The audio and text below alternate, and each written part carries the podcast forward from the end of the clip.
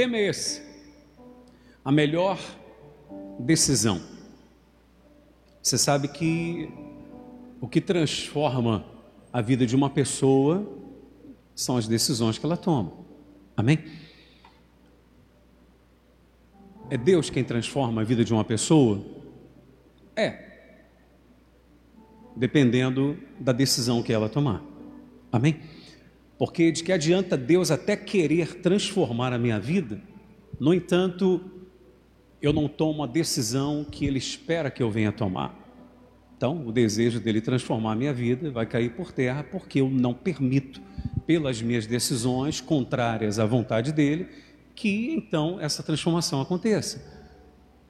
Qual a melhor decisão a se tomar? Eu quero compartilhar com você um texto de Gênesis 26, eu começo a leitura no versículo 1, que diz assim: Sobrevindo fome à terra, havia o que na terra, igreja? Fome. Sobrevindo fome à terra, além da primeira vida nos dias de Abraão, foi Isaac a gerar, avistar-se com Abimeleque, rei dos filisteus. Apareceu-lhe o Senhor e disse: não desças ao Egito. Toda igreja pode falar isso em voz alta, você em casa também? Não desças ao Egito. Fica na terra que eu te disser. Então Deus diz: Não desças ao Egito, fica na terra que eu te disser. Versículo 5, para reduzir a leitura.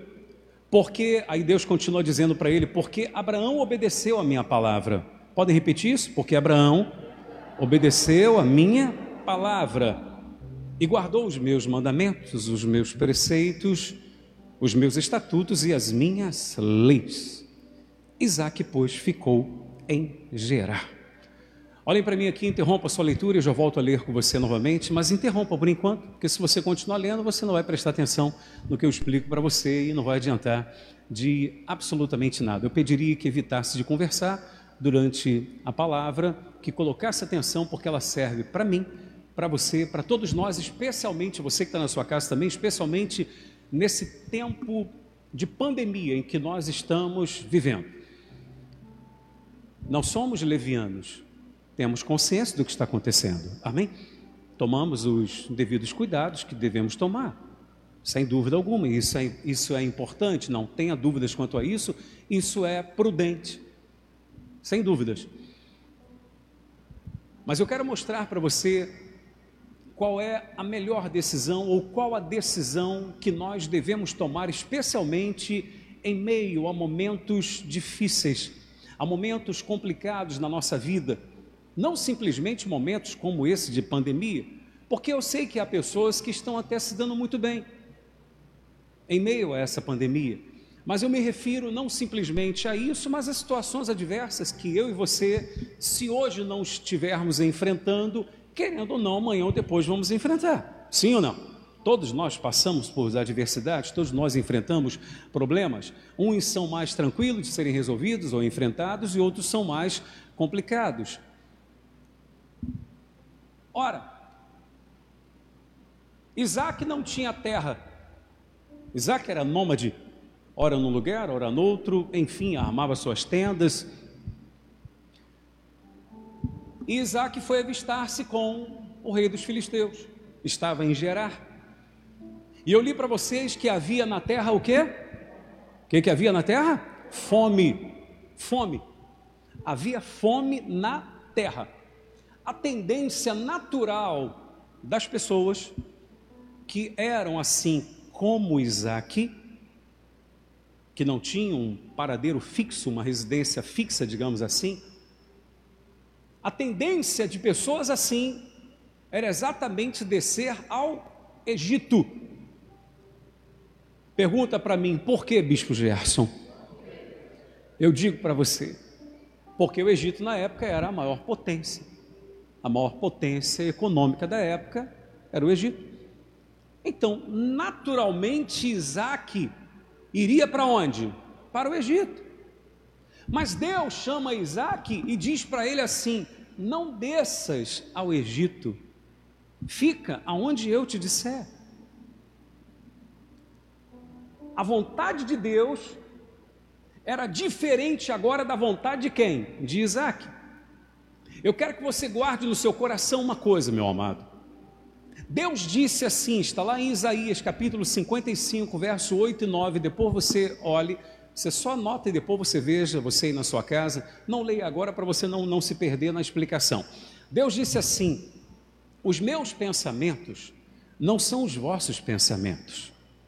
Ele continua dizendo: Os meus pensamentos são mais altos, maiores que os vossos pensamentos. Quem crê nisso, levante a mão e diga: Os pensamentos de Deus são mais altos que os meus. Você crê nisso mais uma vez? Os pensamentos de Deus são mais altos que os meus. Deus pensa lá na frente, porque Deus já viu lá na frente. A vontade de Deus é sempre melhor do que a nossa. Esteja certo disso. A vontade de Isaac era ir para onde? Para o Egito. Se não fosse, Deus não diria para ele: não desça ao Egito. Para que Deus iria dizer se ele não queria ir para o Egito?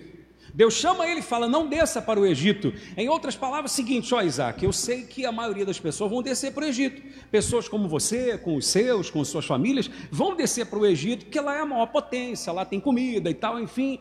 Mas fala o seguinte: não desce para lá, não. O teu pai Abraão confiou em mim, o teu pai Abraão decidiu me obedecer. E ele se deu bem, ele foi abençoado, e eu quero te abençoar tal qual abençoei a seu pai. Então não desça para o Egito, fica na terra que eu te disser. Ou seja, o pensamento de Isaac era um, o pensamento de Deus era outro. Qual é o cuidado que eu, Gerson, você que aqui está, você que está na sua casa acompanhando pela internet, nós temos que ter? O cuidado que a gente tem que ter é de não pensarmos como todo mundo pensa, e sim pensarmos como Deus pensa, porque o pensamento de Deus difere do nosso, meu amado. Ouça isso: os pensamentos de Deus são muito maiores. Vou repetir: os pensamentos de Deus são mais altos e muito maiores que os nossos. A ótica de Deus difere da nossa, o pensamento de Deus difere do nosso. Para o mundo, dar é sinônimo de ficar sem nada. Para Deus, não. Dar é sinônimo de receber, porque é dando que se recebe. Para o mundo, humilhar-se é sinônimo de ser bobo. Para Deus, não. Quem se humilha é exaltado. Amém? Para o mundo, meu amado, perder é sinônimo de derrota. Para Deus, não. Perder pode ser o começo para se ganhar, porque é perdendo que se ganha com Deus. Amém, igreja? Em nome de Jesus. Ouçam isso.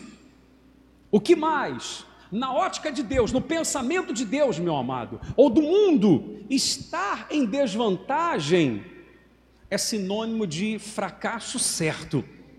Aos olhos de Deus, não.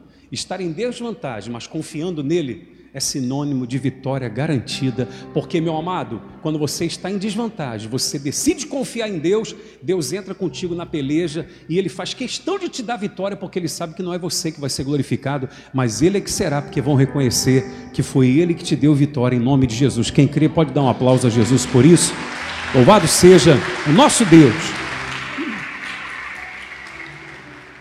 Então o pensamento de Deus não é igual ao nosso.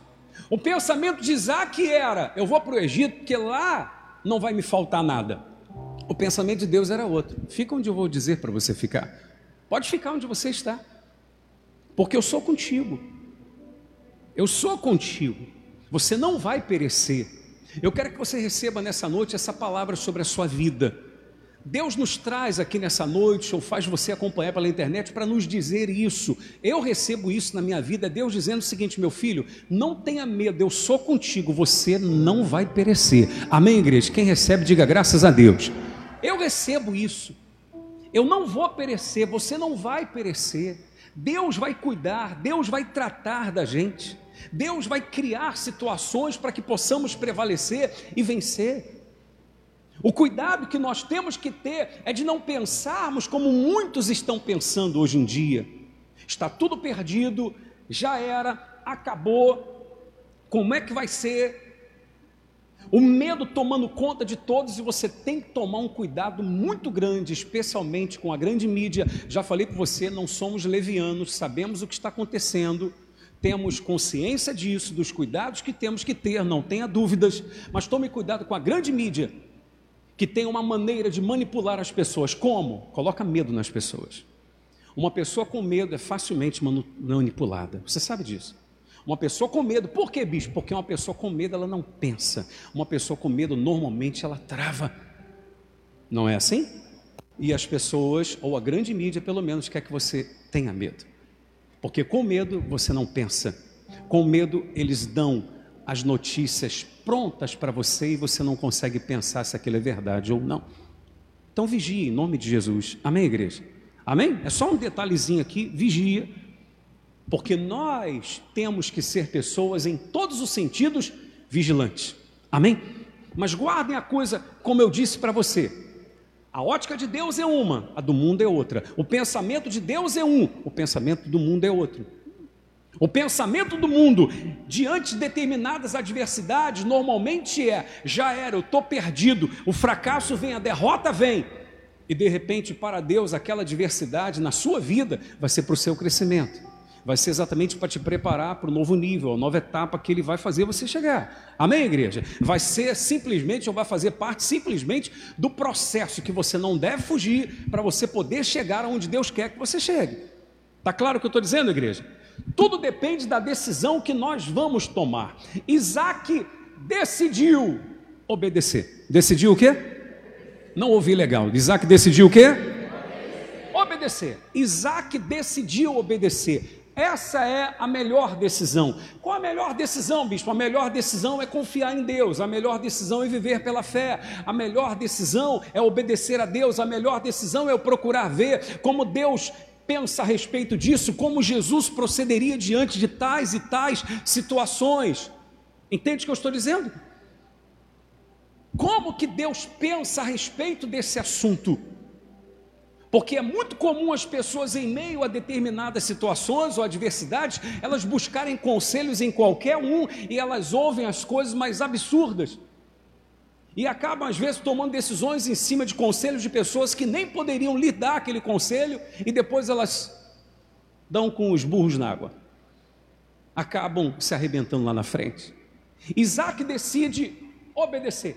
O que aos olhos humanos seria loucura, aos olhos de Deus era inteligência, era sabedoria. Então entenda, nem sempre Deus vai pedir para você fazer aquilo que estava nos seus planos. Pegou isso? Nem sempre Deus vai pedir para você fazer aquilo que estava nos seus planos, porque os planos de Deus também são muito maiores do que os nossos planos. Amém, igreja? Os planos de Deus são maiores do que os nossos. Então, nem sempre o que Deus vai pedir era aquilo que eu pensava, não é isso aqui que Deus vai querer que eu faça, não é isso aqui que Deus vai pedir para eu fazer, não, de repente Deus vai me mostrar uma outra, um outro caminho, uma outra saída e que certamente vai ser melhor do que aquilo que eu pensava em fazer. Isaac pensava, vou para o Egito, Deus fala, não vai não, fica aí, fica onde eu vou te dizer, porque era ali que Deus iria abençoá-lo, era ali que Deus iria experimentar a sua fé. Entenda que Deus sempre vai provar você de alguma forma, vai provar mim, vai provar você, de alguma maneira e da maneira dele. Normalmente Deus não nos prova naquilo que nós esperamos que seríamos provados. Guarde isso no seu coração. Normalmente, Deus não nos prova naquilo que nós esperávamos ser provado, porque aí não é prova. Deus prova você naquilo que você não esperava. Exatamente para você revelar para você mesmo quem você é e a fé que está dentro de você. Deixa eu ensinar uma coisa para você bem rapidinho, você que está em casa, coloca atenção nisso, por favor. Deus me conhece ou não? Deus te conhece ou não? Quem crê que Deus nos conhece? Deus nos conhece. Mas, se você observar quando Deus provou a Abraão, pedindo-lhe o filho único como oferta, o filho único que ele amava como oferta, e Abraão não lhe negou o único filho, levou ao Monte Moriá e lá estava de fato para sacrificá-lo como oferta para Deus. Deus lhe envia o anjo e diz: Não faça isso, Abraão. Deus diz assim: Agora sei que tu me temes, ou seja, que você me ama. Agora sei. Aí você vai dizer assim, bispo, eu não entendo isso. Deus não já sabia? Deus não já sabia? Deus não já sabe quem sou eu, se eu o amo ou se eu não o amo? Mas o sentimento de uma pessoa pode mudar, dependendo da circunstância, ou não. Deus deu ao homem uma coisa chamada direito de escolha, que nós conhecemos como livre arbítrio. Sim ou não? Entendam isso, você em casa coloca muita atenção nisso também. Abraão poderia muito bem, quando chegasse na hora, vendo seu filho amarrado sobre um altar de lenhas, sobre o altar de pedras e lenhas que ele acabara de edificar diante do Senhor. Ele pegar o cutelo para imolar o seu filho. Lembre-se, não era o filho da empregada que ele tinha, não, era o filho que ele tanto esperava, que ele amava, era o filho da promessa. Abraão poderia muito bem na hora fazer o quê? Senhor, isso leva mal, não é forte demais isso. Sim não? É muito forte isso. Eu vou falar uma coisa para você: se Abraão não fizesse, eu acredito que Deus entenderia. Quem crê nisso? Eu creio que Deus é amor. Amém? Se Abraão na hora lhe falasse, Senhor, só me perdoe. Me perdoe, mas eu não consigo fazer isso. É o filho que eu tanto amo. Esperei a vida inteira, pois. O Senhor não me leva mal. O Senhor pode pedir qualquer outra coisa. Mas, honestamente, quem é pai aqui, quem é mãe, e você diria isso para Deus? Levante a mão, por favor. Amém. Amém. Algum problema nisso? Não, eu não vejo. Mas Deus pediu a Abraão. E quando Abraão fez, Deus falou: Rapaz, agora eu sei que você me teme mesmo. Agora eu sei que você me ama mesmo. Muito mais de qualquer coisa, porque você não me negou o que eu te pedi.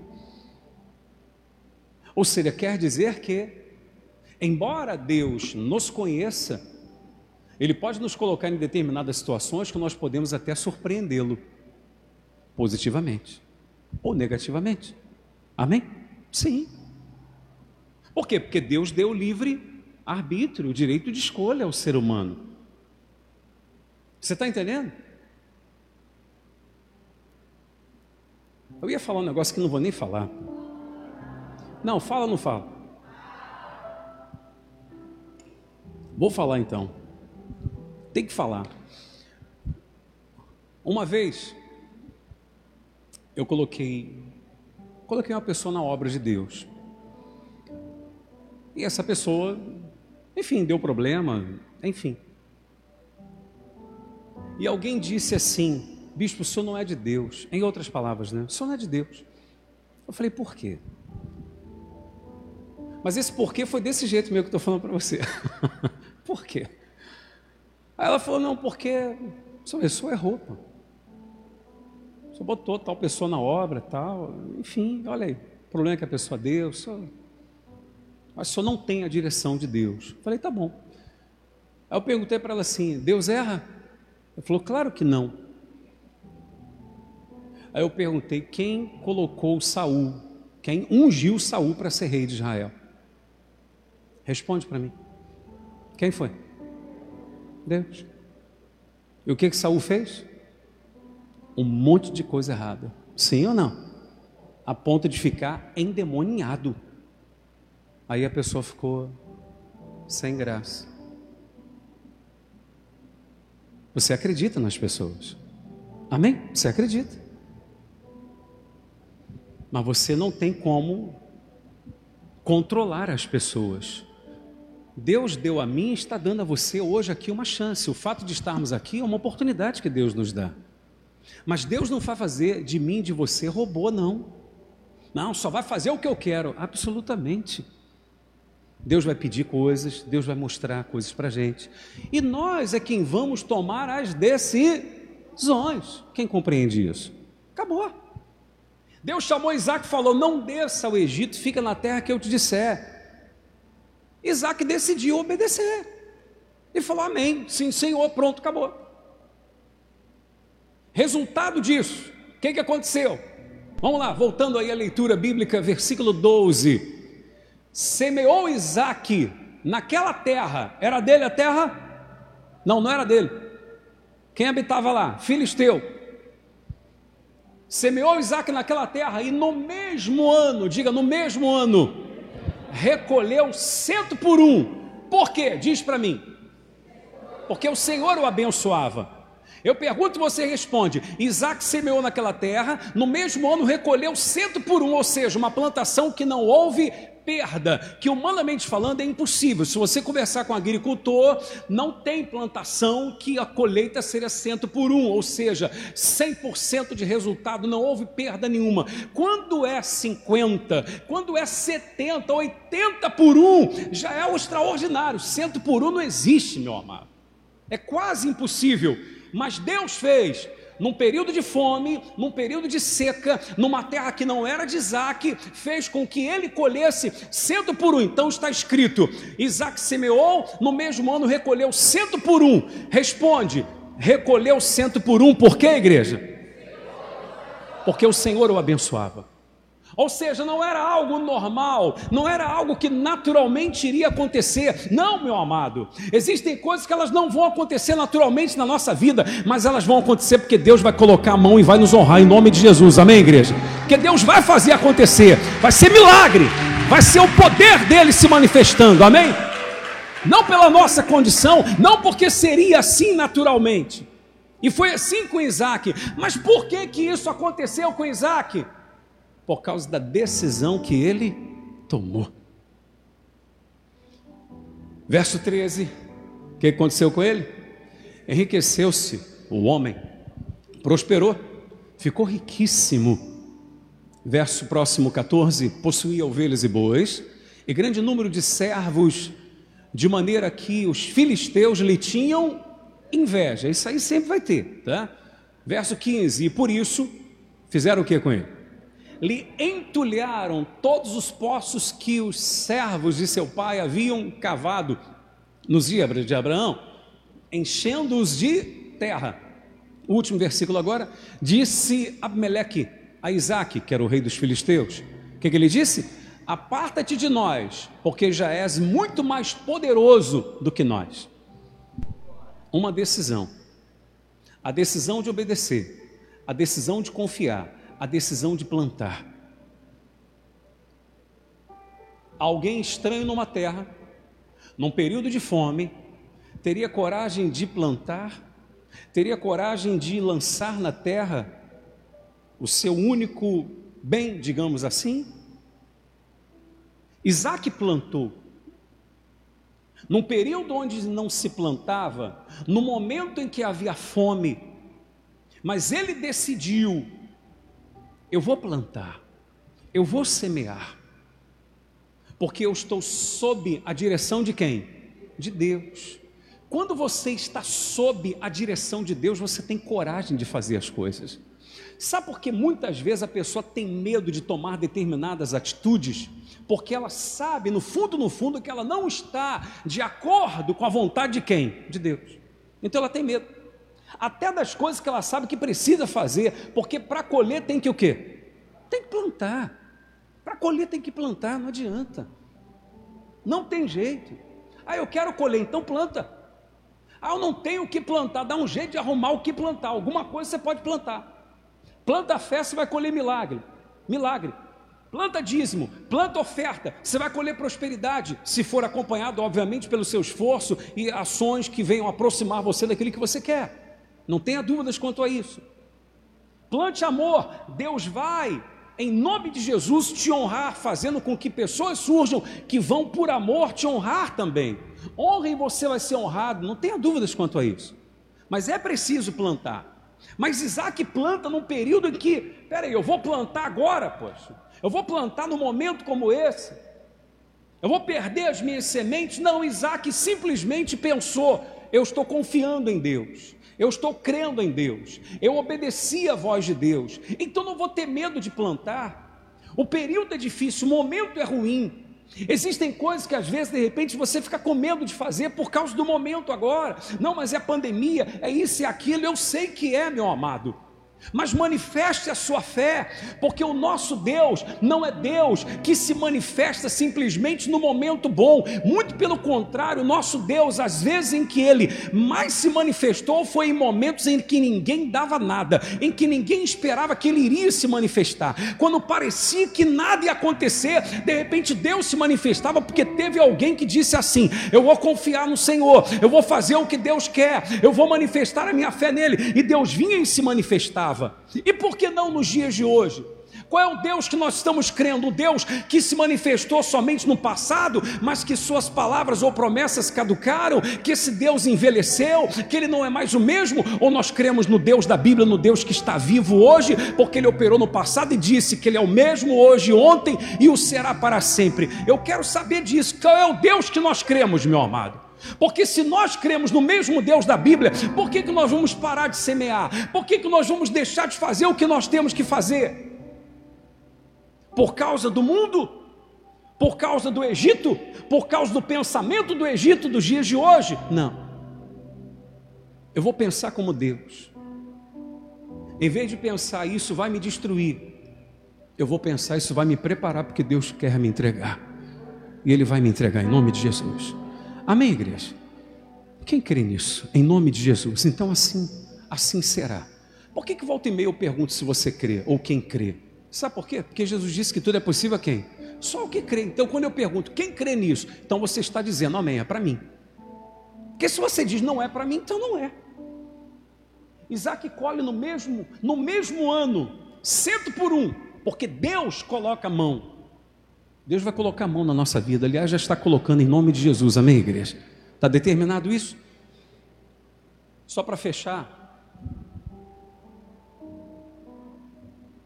Ele não plantaria se ele olhasse para as circunstâncias. Ouça isso, veio aqui na minha mente agora, presta atenção, e eu creio que isso é de Deus.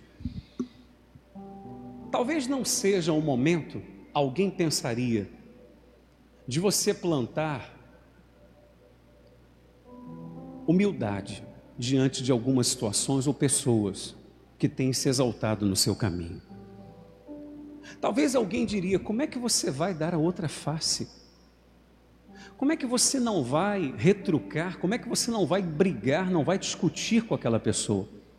Alguém plantaria a discussão, alguém plantaria a briga, alguém plantaria qualquer outra coisa, menos o dar a outra face. Você está entendendo o que eu estou falando? Alguém diria para você como é que você vai plantar uma oferta de fé num momento como esse? Como é que você vai continuar dando dízimo num momento como esse? São momentos assim, momentos assim que Deus quer ver a nossa fé. É em momentos assim que Deus diz: agora eu sei que essa pessoa realmente é minha. Às vezes a gente não faz nada, sabe por quê? Porque a gente pensa assim: Deus conhece meu coração. Deus conhecia o coração de Abraão. Mas foi quando Abraão fez o que Deus tinha pedido que Deus falou: Agora eu sei que ele me teme de verdade. É forte isso, né? Sim ou não? Às vezes a gente não faz nada porque a gente pensa: Não, Deus conhece meu coração, Ele sabe. E sabe.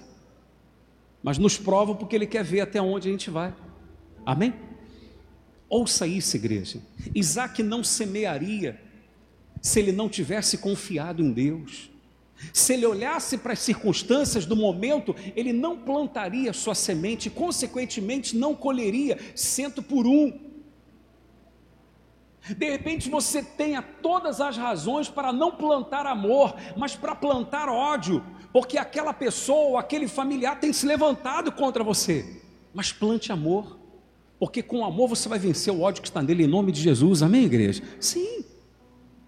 De repente, tudo leva você a pensar que a melhor plantação seria que todo mundo fazia. Você entende que o que eu estou falando de plantação? São ações, suas atitudes.